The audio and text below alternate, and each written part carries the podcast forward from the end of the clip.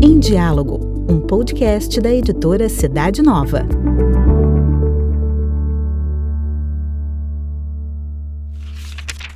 Arte de Amar, com o padre José Allen.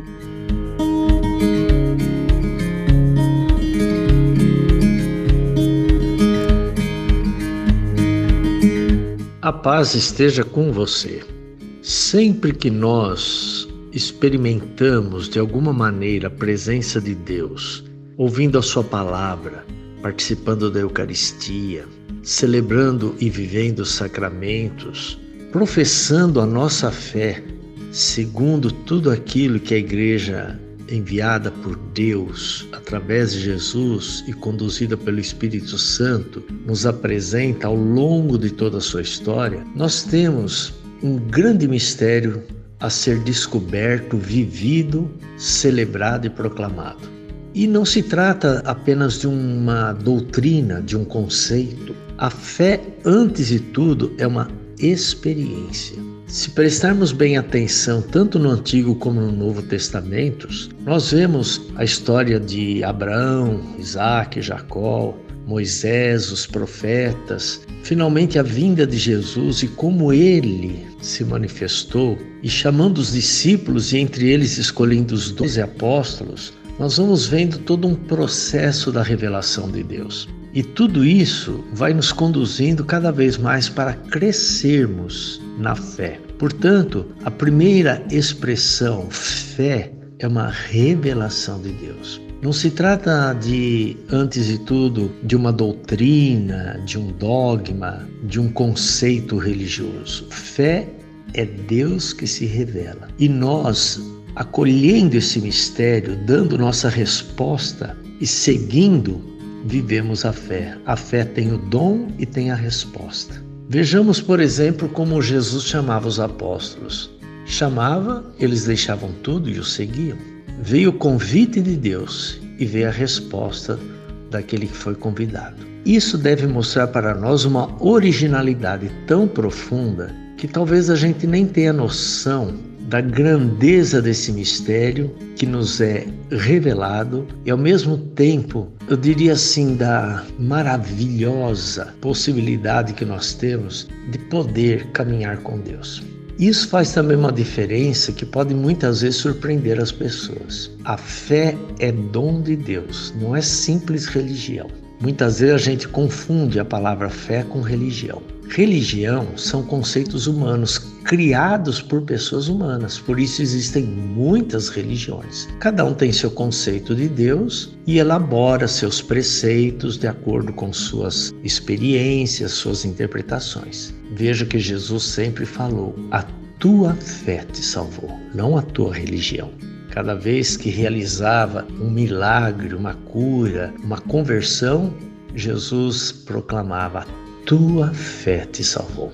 E vendo também os desafios para que as pessoas entendessem a fé que ele revelava pessoalmente. E muitos se prendiam às suas religiões, quantos conflitos foram gerados. E isso afetou a vida política, a vida religiosa, a vida moral, enfim, toda a organização da sociedade. Quando Jesus conta aquela parábola do publicano que foi rezar no templo e daquele fariseu, o fariseu dizia na sua oração que era um ótimo cumpridor da palavra, cumpridor da lei de Deus, e o outro se reconheceu pecador. E Jesus disse: Esse voltou arrependido Portanto, aprendamos a ter essa atitude que é fundamental. O mundo ainda, por mais religioso que seja, está carente de fé. A fé vai além do religioso. Sentimento religioso, todos nós de uma maneira ou de outra temos, as idolatrias que já existiam no Antigo Testamento, os falsos deuses, que Deus foi revelando no Antigo Testamento até e convencendo o povo que não existem deuses, eles que inventam os deuses. Existe um único Deus. E Jesus também passou por esse conflito e esse desafio, reconhecer que ele era enviado do único Deus e era a expressão viva, a face de Deus, isso mexeu com muita gente, atraiu tantos que se converteram e revoltou tantos que procuraram destruí-lo. Essa experiência continua na história do mundo, esse conflito ainda é permanente. A fé ainda, diria assim, é uma raridade. Por isso, Jesus diz no Evangelho: quando o filho do homem voltar, vai encontrar fé sobre a terra? Certamente vai encontrar muitas religiões, muitos conceitos religiosos, muitas doutrinas, muitos ídolos, mas fé, isso faz a diferença. Por isso que o catecismo da igreja apresenta como primeira parte a fé, que está sintetizada naquilo que nós chamamos de símbolo dos apóstolos ou credo. Lá nós resumimos o que é crer e como isso deve iluminar a nossa vida para novos tempos, nova cultura, nova civilização. E aí vem também algo fundamental. À medida que eu vou crendo, ou seja, acolhendo esse mistério, eu vou desenvolvendo a plenitude do meu ser humano. O ser humano vai se desenvolvendo como ser humano, na sua plenitude de humanização, cuja essência está no amor. A fé leva a amar, e à medida que eu amo, eu vivo a fé. Não é possível separar uma da outra. A maior prova, poderíamos dizer assim numa linguagem mais simples, né? A maior prova de que eu creio é se eu amo. À medida que eu amo, estou testemunhando a fé.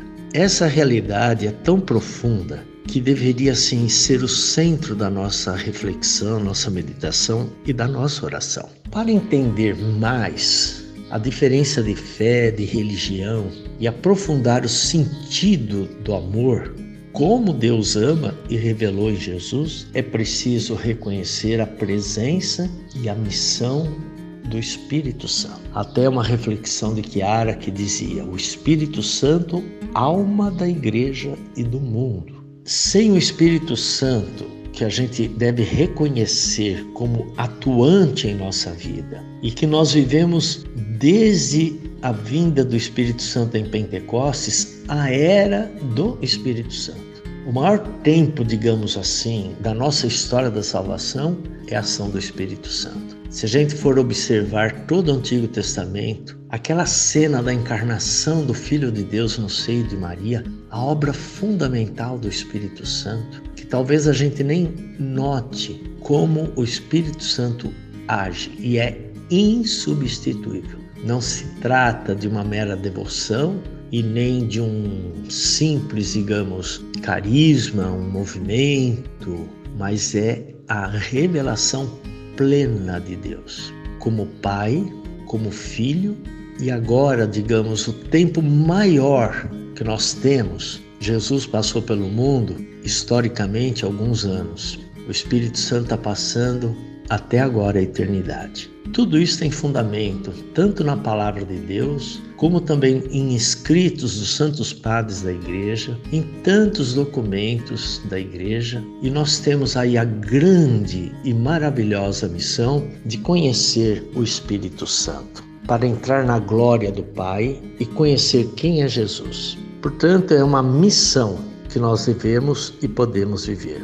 Jesus disse: Eu vou e volto para vós. Pelo envio do Espírito Santo, ele produz uma vida nova e definitiva. Portanto, toda obra realizada por Jesus, nosso Salvador, tem como finalidade enviar o Espírito Santo. É dessa maneira que nós podemos entender tudo que Jesus revelou e conhecer a verdadeira face do único e verdadeiro Deus. Embora tenhamos longos séculos já de civilização cristã, a fé ainda é um tesouro a ser descoberto. Peçamos a Deus essa graça. Santo Agostinho dizia, e isso me impressiona muito: eu sou cristão, mas ainda não sou cristão.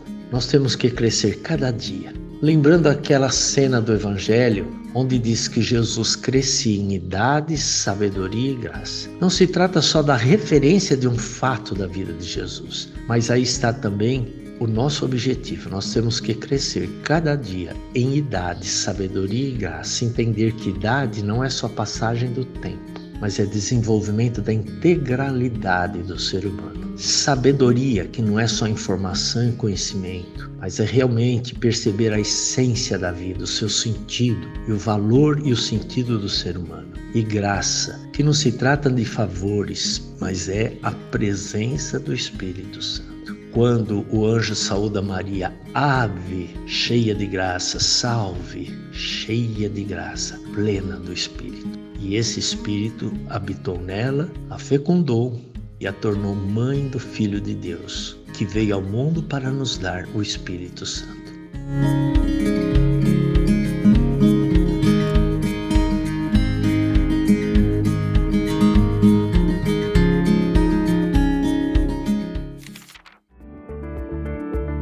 A coluna Arte de Amar com o Padre José Allen está também na revista Cidade Nova. Para conhecer a revista e demais produtos da editora, basta acessar o site cidadenova.org.br.